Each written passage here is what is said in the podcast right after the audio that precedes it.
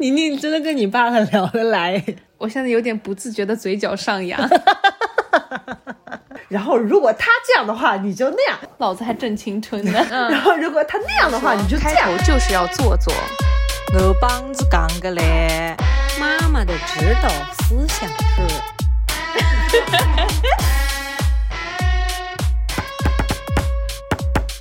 大家好，这里是宁宁开门。大家好，欢迎收听本期的宁宁开门，我是凯子，我是西西。今天没有宁宁，宁宁还在外面砍大山。宁宁真的跟你爸很聊得来，他什么都可以聊。他真的，而而且他一点都不怵，他没有那种就是说在大人面前就是说。自己的那些破事好像都不足挂齿的那种感觉，他没有不想拿出来上不了台面讲。我觉得处倒不至于，但是他确实愿意跟大人聊一些成成年人的话题，就比如说我跟父母的话，可能聊自己的工作和一些琐事会多一些，但你你可以聊认真的话题。哦，我们先来讲一下背景，今天呢是西西的。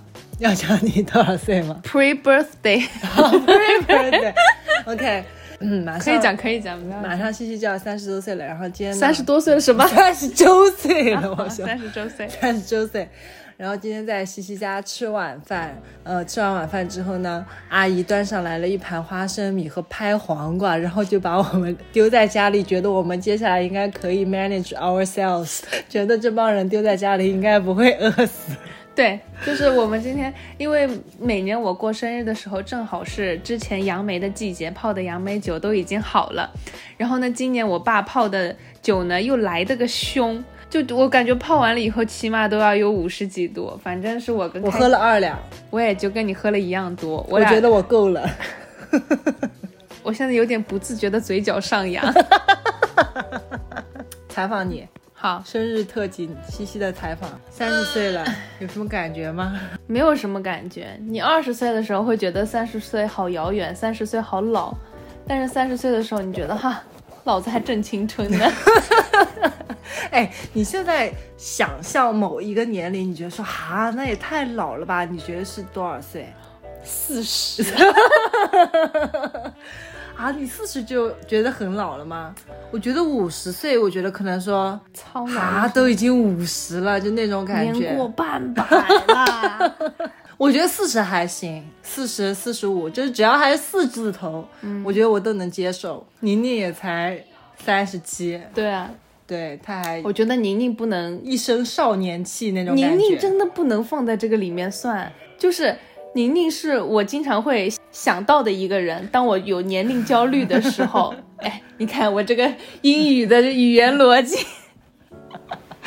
哎，我就跟你说，咱们三个人，就你我还有老高，咱们三个人到宁宁这个年纪，绝对不是她这一副少年的模样。哎，她不光有少年气，她的眼神中还有那种，就是那种怎么说？我明天要去做些什么呀？眼神中会有这种东西，而不是说我今天也就这个样子了。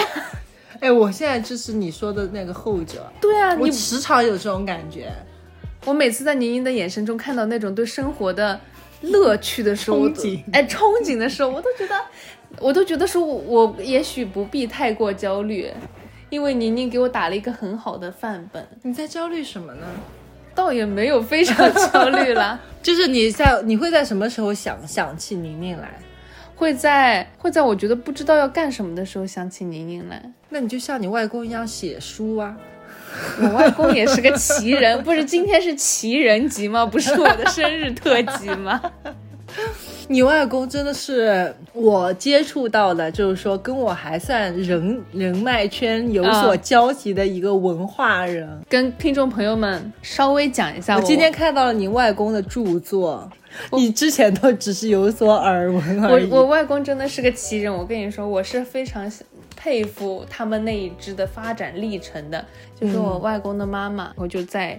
农村里面，我太奶奶是一个农村人，但是呢，她这辈子她不干农活，她干嘛呢？她教育孩子，就是家庭主妇，从来没有下地干过一天的活。真的？对。然后她她唯一的事情就是她在村子里面借钱，然后呢给外公上私塾，让外公去念书。你太奶奶只有外公一个小孩吗？好像是的。OK，然后我当然我对他们那一只这个亲亲眷眷的不是特别了解，嗯然后呢，他就是觉得说，那一定要念书的呀。我就是个农村妇女，我都要让小孩去上私塾。然后呢，我外公也是那种比较听话，并且也比较有天赋的，比较坐得下，嗯就是新的那一种，坐得住。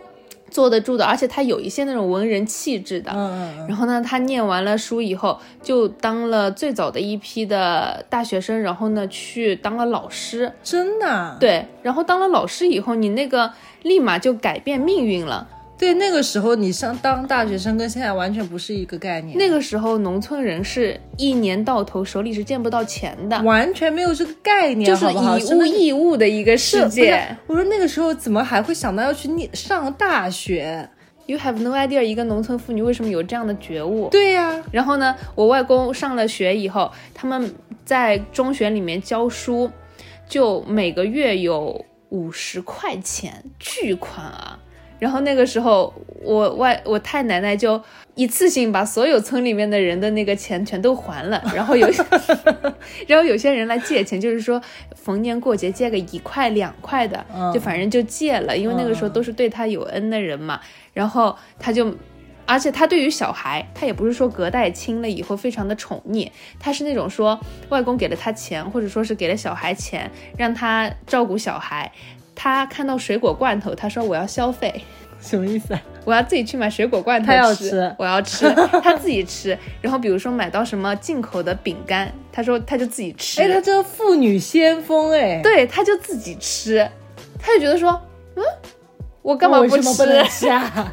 我干嘛不吃？那个黄桃罐头好好吃哎 我要吃的。然后他就从来都不管这种事情，就完全没有当时妇女的那种说，哎呀，我什么都要留给小孩，你跟别人打架了，我恨不得去冲上去跟你打一架之类的。他从来不拘泥于这种事情，他就做自己的事情。然后呢，吃点好的，喝点好的。我儿子为我创造这个环境，我就做这些事情。然后呢，想得开，想得相当开。然后我从小就在这种环境里面长大，就是那边的亲圈全都是老师。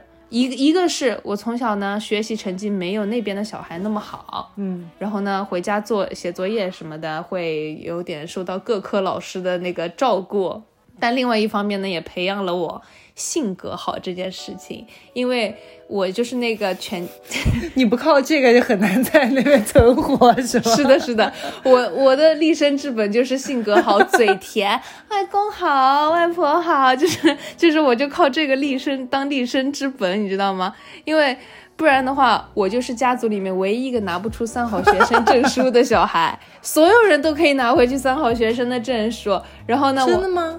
他们学习都巨好无比，就是我从小就是我们家族里面学习垫底的那个人，然后我妈妈还要帮我打圆场，说，哎呀，他们那个名额特别少，今年轮不到他之类的什么的。我那我就是学习没有那么好，我一直就是一个中上游，不会给到我三好学生那个东西了。嗯嗯，嗯，所以说外公是个奇人，然后他等他年纪稍微大一些了以后，他从二零年开始就每年写一本书，就是写他原来发生的一些事情，都是用那种比较朴实的语言说出来。然后今年他新出了一本字帖，就是他自己写的毛笔字。然后我觉得他应该会很坚持的把这件事情做下去。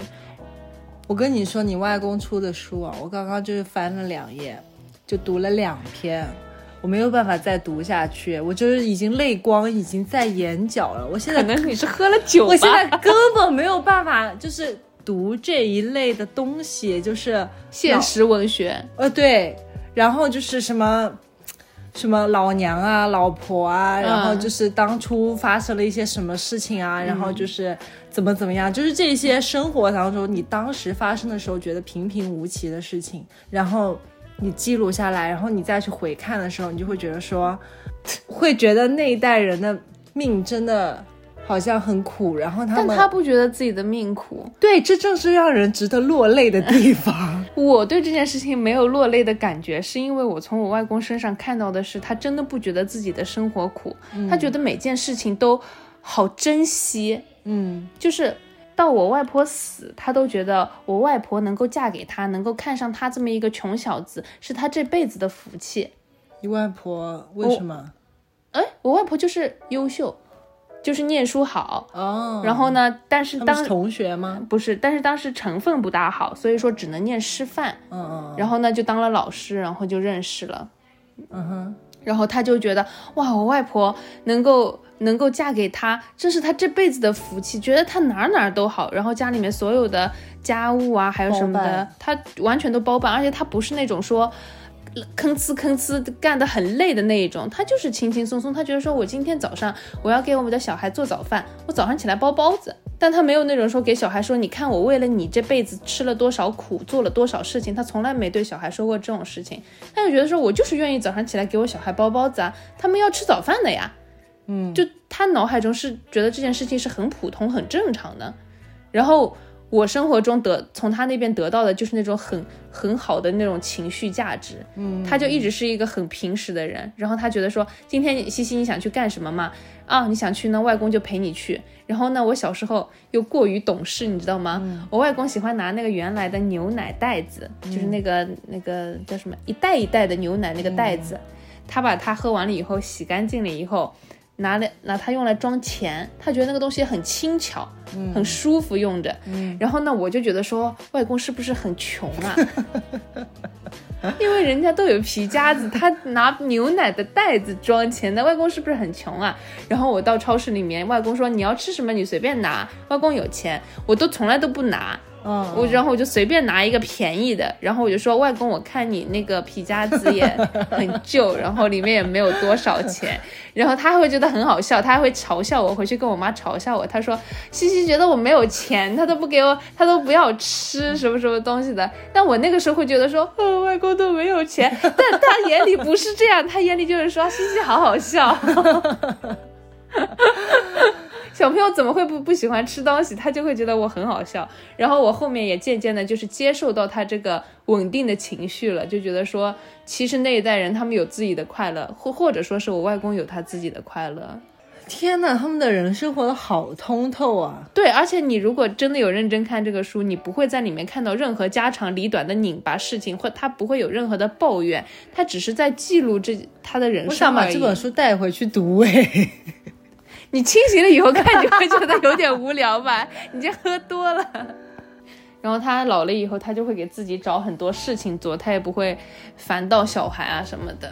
反正他在我心目中是一个跟文人可以挂钩的这么一个人，嗯，而且也提供给了我很多，就是那种小时候没有学到那种情绪价值。嗯哼，他在我们家住，就比如说家里面会有一些电磁炉、微波炉、洗衣机、电梯，就就他没用过的，没用过的东西，他从来都不问你，他自己捣鼓。他自己捣鼓，他就会弄明白。然后你你就会发现，哎，洗他会自己在那里用洗衣机，他不需要问你任何事情，他自己会 figure it out。嗯嗯嗯，然后呢，你比如说我出去，他觉得没什么。他觉得没什么，他就说这就是个东西，我学会怎么用就好了。他不会觉得说，哎呀，现在这个东西好麻烦呀，什么什么东西的。一点没有当初什么什么好。对他，他从来没有这种抱怨，他就是很乐于接受任何的新事物，最多就是这搞不明白了，说你西西，你教我一次，嗯，就学会了，学会了就好了，这只是个生活的东西。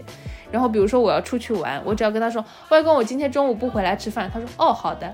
嗯，他从来也不会说，哎呀，我难得来一次，你也不陪我，他从来不会这样子。嗯，他就说，他就我感觉啊，他就觉得说我有自己的事情要做，你就去做好了，我只是在你这里就是陪陪你而已。你如果需要我陪的话，反正就是一个比较神奇的人，他确实比较神奇。哦，拉回来讲你生日这件事情。OK OK，你你刚刚许的什么愿望可以分享吗？或者说不分享，我们就聊别的。我许的愿望是赚大钱，以及身边的所有人都开心 快乐。你这么一个简单的愿望，要许这么久吗？哎，身边所有人要要点名啊，哦要要讲的很清楚啊，哦，对对对对不对对？他们就说，如果你去寺庙里面许愿的话，就是说你说今年要赚三百万，然后一定要把后面的单位加上。对啊，对啊，然后是人民币还是还是什么？对啊到时候搞一个汇率很低的，是啊，也三百万。也三百万有什么用呢？然后就一个一个要点名呢，而且你们旁边 BGM 放的很大声，我就是那个酒也已经喝了一半了，我有点。今天妮妮在那边一边唱所有的烦恼说拜拜，然后在那边转圈的时候，我嘴都要笑裂了。我是不愧是他，就是一个表演型的人格。我这辈子真的不可能做出这样的事情来。我觉得，你知道我在听宁宁唱歌的时候，我心里在想什么吗？嗯，我说宁宁生日的时候，我得整这一出，还给他，我得整这一出。但我觉得我不会让他觉得尴尬，我只会让他觉得说好开心。他会很开心的，对，他不会觉得尴尬，对呀。但是我转念一想，我觉得他觉得很开心也可以，我我要把这一件事情还给他，他一定会很开心的。他就是那种，就是身边只要有人。关注点在他身上的时候，就包括他现在在外面跟你爸爸还有你老公聊天的时候，他会很享受那种他自己在滔滔不绝，然后别人都在听他讲，注视着他的那种感觉。奇人，奇人，咱们身边都是一群奇人。我身边奇人有点太多了，妮妮也是奇人。嗯，你有没有什么今年的感悟之类的？就是说，呃，跟二十岁的自己隔空对话那种东西，你有什么话？想对二十岁的自己说吗？如果今天你穿越到了，见到了二十岁的自己，二十岁啊，嗯，二十岁我还在大学呢。对呀，我应该会跟那个时候的自己说，嗯，快跟现在的男朋友分手，谈点好人吧，不要再让自己受伤了，谈点好人吧。除了这个呢，谈点开心的恋爱吧。其他的事情，我二十岁的时候也明白，我知道那个时候我自己该做什么，想好好学习，把 GPA 弄得高一点。想好想好好考一个好的研究生，想找个好的工作。像你这种，就是二十岁的时候，就是把很多事情都想得很明白的人生，不会就是过得很无趣吗？不会啊，我那个时候只是想好好念书，混一个好文凭而已，这不是个很正常的想法吗？我知道啊，你就没有那些就是很狗屁叨糟的事情，二十岁会经历的那些抓马之类的。因为你这样子一言而概之的时候，就会觉得说你的人生过得好轻巧啊，就就那样就活过来了，活过来了，就那种感觉。三年自然灾害吗？我轻易就是靠着一屋子的物资就活过来。没有啊，我觉得二十岁的时候没有多少需要思考的东西。如果你按照三十岁现在的。就是毕业生的状况来卷的话，我可能会跟二十岁的自己说更多的事情。你可能要做更多的努力来来赢。你还是相信能够卷到出人头地是吗？对，但是我二十岁的时候，说实话没有那么卷啊，你就正常卷就完事儿了。我以为你会说类似于什么二十岁的时候想的一些什么一些想法，然后现在把它推翻了。那这件事情每年都在做啊。嗯哼，我每年都会觉得去年的自己像个傻逼，为什么要为这种事情而感到苦恼呢？啊，我去年为什么要为这个事情而感到不开心啊？好莫名其妙啊！哇，我去年居然会觉得这个事情是我人生中最重要的事情，这有什么好重要的？我每年都会有这种想法，但我觉得这种想法很正常啊。我现在已经坦然接受了，甚至没有羞耻感了。你讲的太概括了，嗯，你可以具体一点吗？我这个人没有很纠结。这就是我羡慕你的地方。我觉得我从认识你的第一天一直到现在，你就是给我这这种感觉，就是说什么事情在那里就觉得好轻巧，没有觉得说哎这个事情就跟天塌了一样，或者说那个事情你很多时候都是自己就把它消化掉了。我可以采访你一下，什么事情你会觉得天塌了吗？我最近一件觉得天塌了的事情，可能就是。我脑子里一件事情都想不起来。C，这个就是你站在未来看看过去的时候，你就会觉得什么事情都无所谓；然后你站在当时的节点看未来的时候，你就会觉得哇，好多未知，好多恐惧啊，一片迷茫。对啊，但其实你过了以后，这个事情没有那么恐惧的。你每次觉得恐惧的时候，你就想两年后的自己会觉得这个事情就是个屁。我现在最恐惧的事情就是我好害怕，我们学校转成公办了之后，我还要去考编制，然后我还还有五年的时间，因为三十五岁之前你要把编制考到手才行。五年你还考不出编制啊？哎呀，我觉得好难啊。你没有一个应届毕业生的身份的话，是比你在职的老师考会难一点。别人都是怎么考过来的，我就觉得人家好厉害，然后自己考不出来。可能是我这段，可能是我就算是毕业了，我也一直处于一个时不时在考试的一个状态。考试这件事情，我现在已经心态放得很平了。我知道自己智商没毛病，其实就是时间没堆够，真的是太忙没有时间，然后考不过，我也就放过自己。我知道确实是我没有准备好，下次再来就好了。你就是时间堆到位，没有什么事是考不过去的。人家还有那种毫无基础的去考法考的呢，去考司考的都能考得过。他为什么要去考法考？就有人有这个追求吗？证明一下自己能够考得过吗？好多金融圈的人都考那个东西。金融圈的人去考对啊司法考试，嗯，好多人都有这个证，就是真的无所谓，只要你够熟练，只要你堆了够多的时间，已他们下班实在没事情做，practice more。他们上班有事情做吗？他们没有家庭吗？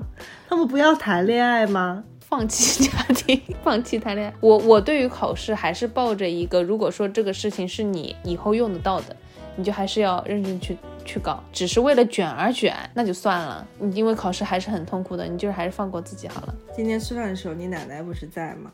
然后就是每一次我见到你奶奶的时候，我就会觉得我不敢跟他多说话，然后也不敢跟他有太多眼神的交流。为什么然后我觉得你跟你奶奶相处的模式就有一种说，觉得啊奶奶又来了，奶奶来吃饭了，奶奶来我家了，就是那种很稀松平常的感觉。我就觉得说。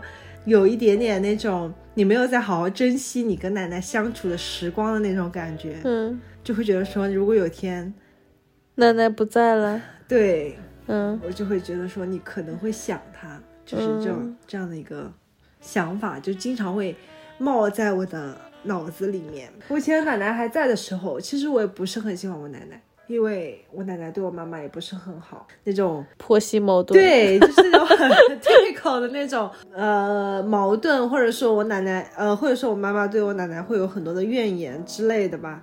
所以说我我就一直站在我妈妈那边嘛，就是我对奶奶一直都是很冷淡，就是很很礼貌。想到的时候还是会觉得说，如果奶奶还在的话，还可以去给她拜年啊，还可以逢年过节的时候去跟她看看看她，然后跟她说说话什么的，就是一些很简单的。怎么说啊？为什么会一直不停的流泪呀、我真的是。啊，我也不是很明白，我就跟你说，年纪大的人，他们其实对小辈也没有很多的要求或者说期待，其实就是经常看到你，或者说跟你吃了饭，他们就觉得已经很好了，然后就经常看到你就可以了。我跟你说，我对于爷爷奶奶这件事情，我的想法是不一样的。我是那种，我会去，我有空了会去看他们。然后呢，奶奶想我会给我打电话，然后我会跟他就开开心心的聊一会儿天。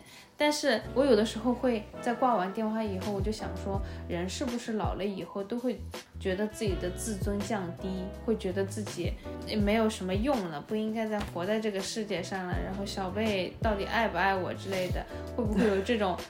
我奶奶真的会给人一种这种，他会说出来吗？还是给你这样的感觉？给我这样的感觉。然后我爷爷不是就是去年去去年去世了嘛，然后他去世之前，我们有一段时间是想让送他去那个养老院的，因为我爷爷呢就是有一些吃饭啊，或者说是翻身啊，或者说是是那个走路是需要人照顾的。然后奶奶其实有点弄不动爷爷，嗯，然后奶奶又不愿意家里有护工啊什么的，所以我们有动脑筋说想让爷爷去，就是疗养院看能不能有人更好的照顾他。嗯，然后呢，爷爷就会就是比较传统，他会说。我可以再少吃一点的，我可以不麻烦你们的，你们不要送我去养老院。然后我听不得这种话，我听这种话，我就会觉得说，好心酸、哦，好心酸，因为我小时候爷爷也是个相当于壮年嘛，然后每天都带着我，呃，玩东玩西的说啊，今天想去捉什么东西玩就去玩，今天想去玩水那就去玩，然后今天想去哪里再转一圈，走啊西西走啊就就去玩呢。就是你见过他那种壮年的样子，对对对，然后他很身强力壮的带你到处对去的那个对对样子，然后你就见不得他年纪大了之后觉得自怨自艾的那个样子，对，觉得自己好像活在这个世界上没有因为你。也没有在嫌弃他，我没有在嫌弃他，因为对，因为我脑海有这种感觉，我脑海中爷爷还是那个，就是愿意带着我到处去玩，然后呢，我说玩象棋我玩不过，说让我三个七，他就很爽快的让我三个，然后说啊西西好厉害，爷爷输了，就那种 你知道就很宠我的那种爷爷。对，我知道，我懂。我其实并没有一点点嫌弃他，但是他自己会觉得自己是不是老了以后就变得不值得了。其实我想到这个，我没有觉得说哦爷爷怎么会变成这个样子，我会有点生气，我会觉得说你为什么老了以后。就要觉得自己不值得呀！明明就是，就是你的小辈们都很爱你，你你明明就可以，就是说就颐指气使的，就是说我今天要吃肉，我今天要吃虾，你们就给我送过来，我们就会乖乖的送过来啊！就爷爷要吃啊，对不对？我们就会我们就会买过来啊。然后你明明就可以更多的参与到我们的生活当中去，你没有必要退出的。我们也不希望你退出，你可以一直参与在我们的生活中的。我也不希望我老了以后，或者说我父母老了以后会有这种感觉。我希望有一些真正在乎我的人可以一直在我的身边，然后我也可以很颐指气使、很理所当然的向他们索取一些情绪价值和一些照顾，然后他们也很愿意。当然，我也愿意对他们做同样的事情。所以说，就是奶奶在家里的话，我你就把它当成一个很正常的。存在没有小心翼翼的说对待他那种感觉，是吗？对对，OK，我会就是比较努力的营造出这你还是很正常的在我们家里面这件事情。我有点明白你的意思了。对，就是我也不会说你你只是老了，然后我就对你特别特别的。照顾当然就是肯定会烧他能够吃的菜，然后呢就扶他到到处去啊之类的，或者说是接送他之类，当然这些都会做，但我不会说是啊奶奶你怎么怎么样啊，就是说啊你你老了，我们就应该更加。怎么怎么样你，然后更加让他觉得他老了，那我我有点不愿意给他这样的感觉。就因为你老了，所以我现在才对你对待你跟对待以前就是有点不太一样的地方。对，没有必要。对，我希望我就是在他面前就还是孙女，就是该皮就是皮，然后呢该让他不想打扰我睡觉，还是就是奶奶你早上不要来叫我起床。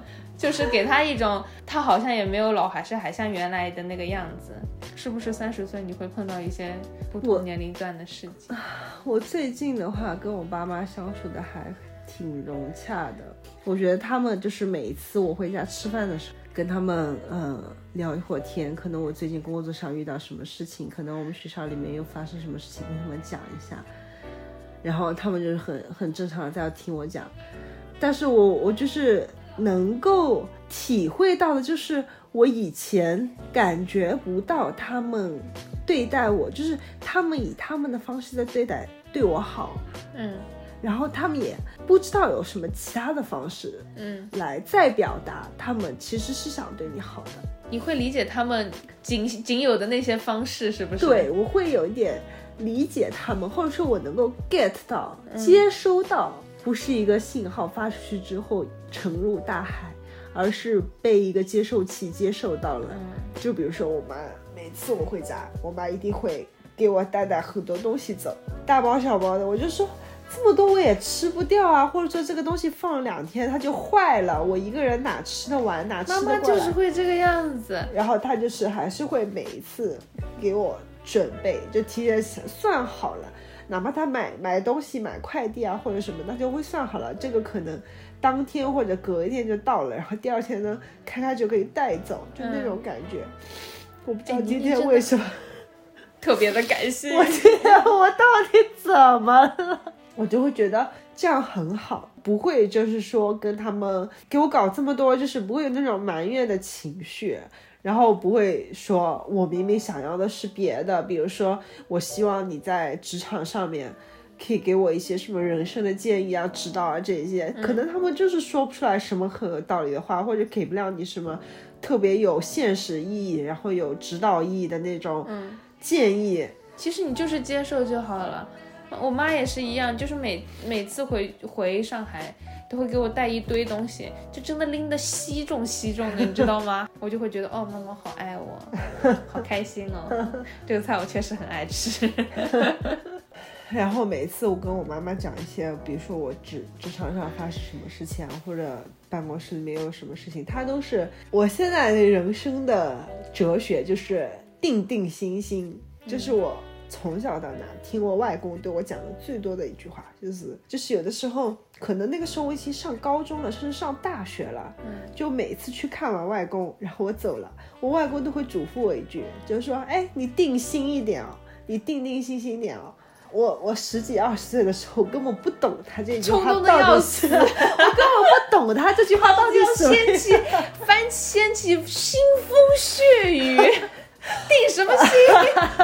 九零后，掀翻这个职场。我说我我根本不懂什么叫定定心心，我没有在不定定心心啊，他为什么要再特地嘱咐我一句？我脑海里面遇到任何事情的时候，就是，哎，算了，定心点吧，就这样吧。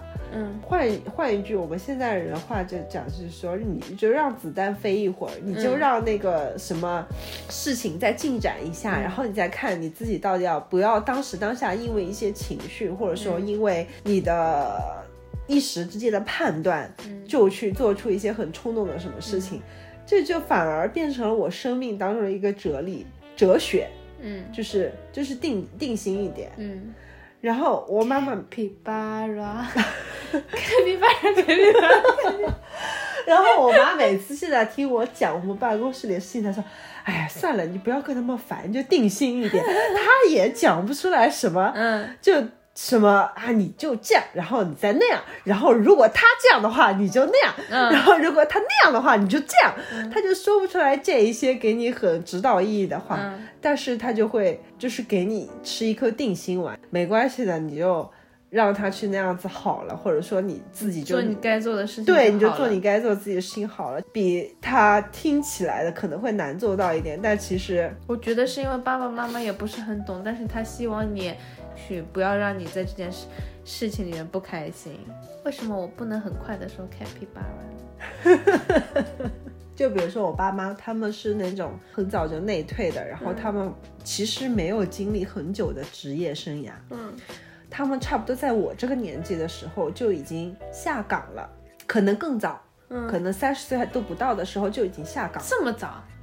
对呀、他们生我的时候，他们已经开始开店了，就是开各种店，包括我在我小时候的记忆里面，就是他们就是开茶叶店啊，嗯。开面店啊，就是开各种各样的小店。所以什么店生意比较好呢？我跟你说，还是要背靠大树才好乘凉，嗯。就是一定要开那种供销社，哦就是你有稳定的嗯。什么，不光供应是客人，链对，有一个稳定的供应链，然后嗯。你才好好做生意。自己做点小本买卖真的太难了。嗯其实他们的职场生涯，包括他们的人际关系，可能这辈子都不会有我要处理的那么的复杂。对，他们以前在上班的时候，人际关系也是非常简单的。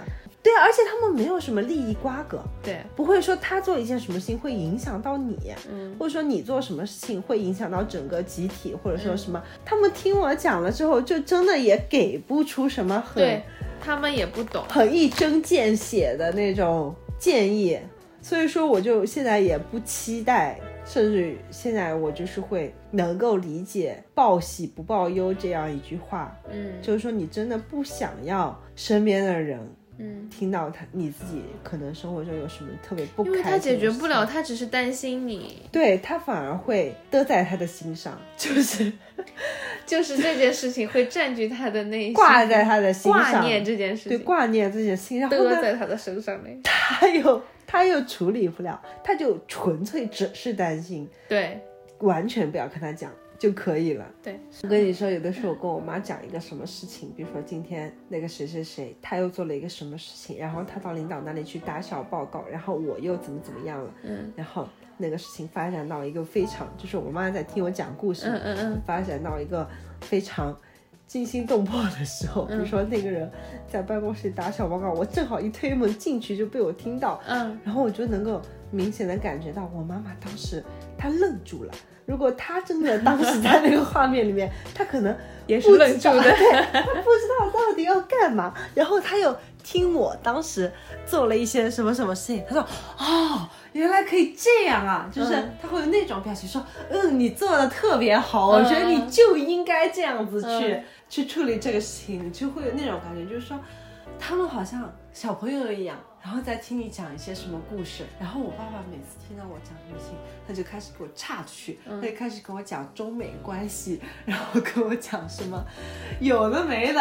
爸爸，我不是要跟你讲这个，我又话题又岔不回来了，你知道吗？嗯，他只是不知道要说什么。对他真的不知道要说什么，他只能够把他，而且我觉得爸爸怎么能够知道那么多的时事？因为以我对他的了解，以我对他生活作息的了解，他每天干什么？他早晨起来就去遛狗，遛完狗之后呢，回来自己吃早饭，吃完早饭出去买菜，买完菜之后呢，回来看大盘，就是。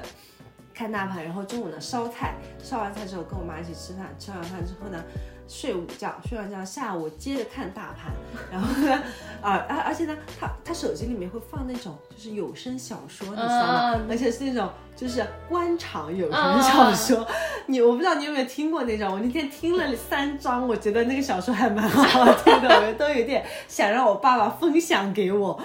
官场有声小说 就是什么那个人局属的领导经过精心的铺排，把一个什么市属的领导给他双规了，最后有一个 一个反正是一个小说，然后他每天就听这些东西，但是他每一次在饭桌上面给我分享的都是那种很实时的国际局势，我心想说。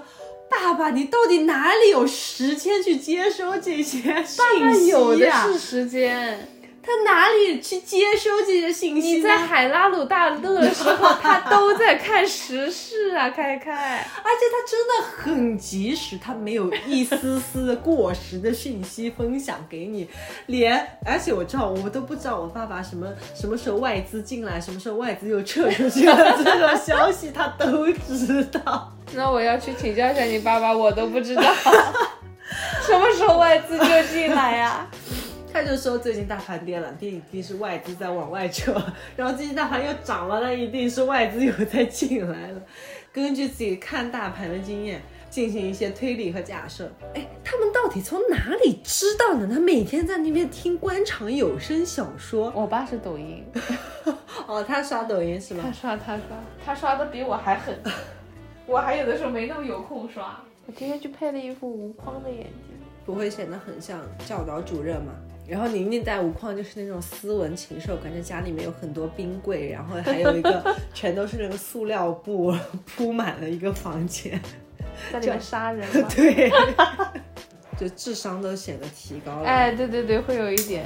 我跟你说，如果你要问我三十岁的时候最大的人生经验，就是我现在特别喜欢穿的那种松紧腰带的裤子，就不喜欢那种特别紧的哦，你跟自己的身材和解了。我现在特别跟我的身材和解，包括有的时候我摸到我肚子上的肉啊什么的，我就说嗯，肉肉，你们好，你们为我保暖，谢谢你们谢谢你们 我也是，你们为我提供身体的温度。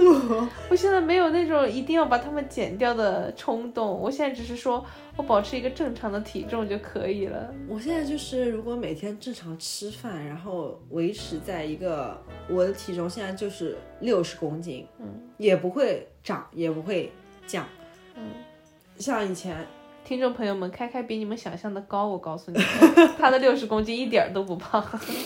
包括有的时候在健身房里面，你就是会穿那种很紧身的裤子嘛，然后那个肚子肚子不就是得在那里嘛，然后跟你网上刷到的那种博主的肚子根本就不一样，人家小腹就平坦到那个不要看那些博主，真的真的让人很焦虑、啊。真的啊就是你根本不可能在你一个很舒服的生活状态下还有那样的一个身材，要不然就是你天生就是那样的身材。我已经和解了。而且有的时候，我觉得那个 S 码的身材，就是 S 码的裤子或者衣服，我还袖子显短嘞。我现在会，我现在碰到那种，就是我之前买牛仔裤，总归我要去改腰，要去把腰改小一点，因为要么就是腿会穿不进去嘛。我现在完全和解了，现在买不到正常的裤子，我会说这帮人一点都不会做裤子，这个设计就不 这对，设计有问题。这设计真的有 问题。哎，我真的就是那腰正好的时候，那个裤子就显短，或者说很紧。对呀、要不然就是裤腿啊、腰呃屁股那里正好，但是腰又特别大，你就只能够去改。现在和解了。三十岁其实我觉得一点也不特别。是的虽虽然说三十大寿，我本来是想要弄一个舞龙舞狮的，喂，我完全不知道你这个想法哎。我在我人生的好多节点，我都是原先是有一个预想的，我会觉得说三十岁我会弄一个舞龙舞狮来庆祝一下。但是现在我会觉得三十岁没有什么好特别的，它跟往年的每一次生日都一样。我可能只是在我的人生中过得更加游刃有余了，我还挺开心的。我现在特别期待我的三十几岁，就是三十一、三十二，然后一直到三十九，然后我对于我的四十岁还是抱有一点心中有一点惴惴不安的那种感觉，说啊，已经四十了吗？但是我觉得三十一到三十九我都很 OK。我觉得你可以很期待啊，你可以学习倪妮那种对生活抱有热，哎，怎么说，对热忱的那种感觉。我明天的力量，我明天要去做些什么呀？哦，我要去做心理咨询师。好呀，那我去考证，然后我就去学习，然后我我就辞职了。然后我就辞职了，然后我就开自己的诊所了，然后我有第一个客户啦，什么什么的。我会觉得他的人生有在为很小的事情开心很久，然后拉长了时间看的话，其实他真的有在一步一个脚印在做自己的事情，这个事情蛮好的。对，我觉得我不应该为年纪感到有任何的困扰，或者说啊，我三十岁了就应该是一个什么样子，对我到四十岁的时候应该活成是一个什么样子，对。就是在你每一个阶段，你觉得最舒服的是一个什么样子，我就去追求那样的一个生活，对。不管是不管是我的心态也好，还是说我日常生活中我给自己安排了一些事情也好，我不想要再因为他人的眼光而决定我应该做什么？应该做什么，就是自己舒服就好。对，和自己和解就是三十岁这个年龄的主题。继续和解到四十岁，四十岁又有新的和解。对，到底谁是和解啊？如果要说我现在还有什么困扰的话，就是我觉得我现在我的自己的职场还没有活抓紧在我自己的手里面，我还没有足够的筹码。没关系，好了，你学校哪怕倒闭我也没有关系。我我还想要抱紧我们校长的大腿，嗯 希望他能够觉得我是一个好员工、好教师。嗯，所以在这一块，我还觉得不是很自由。好，那我们今天就先录到这吧，拜拜。拜拜，下期再见。